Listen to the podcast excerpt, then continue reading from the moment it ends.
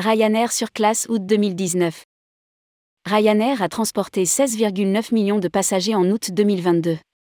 Le modèle low cost, bien qu'éprouvé socialement et économiquement par la hausse des charges, est reparti vite, très vite.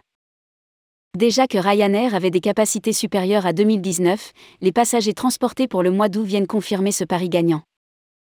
La compagnie a transporté 16,9 millions de passagers en août 2022. Elle fait bien mieux que l'été 2019 rédigé par Jean Dalouse le vendredi 2 septembre 2022.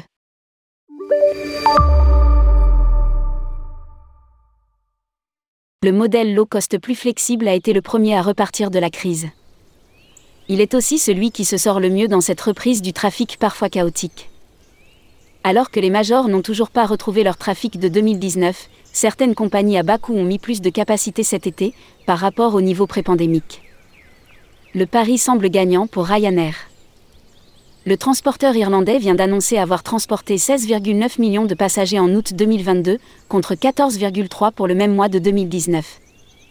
Ryanair a opéré 92 800 vols en août 2022. Sur les 12 derniers mois, la compagnie a transporté 148 millions de personnes, contre 44 millions un an plus tôt. La hausse est donc de plus 236%. Un résultat qui ne doit rien au hasard. Ryanair, Wizz Air, Indigo et Southwest Airlines offrent désormais plus de capacité qu'avant la pandémie. Cette semaine, 15 août 2020, NLDR, les compagnies aériennes à bas prix représentent 33% de toute la capacité en vente, contre 30% en 2019, soit une augmentation de 10%. Analysé fin août sur tourmag.com, le fournisseur de données OAG.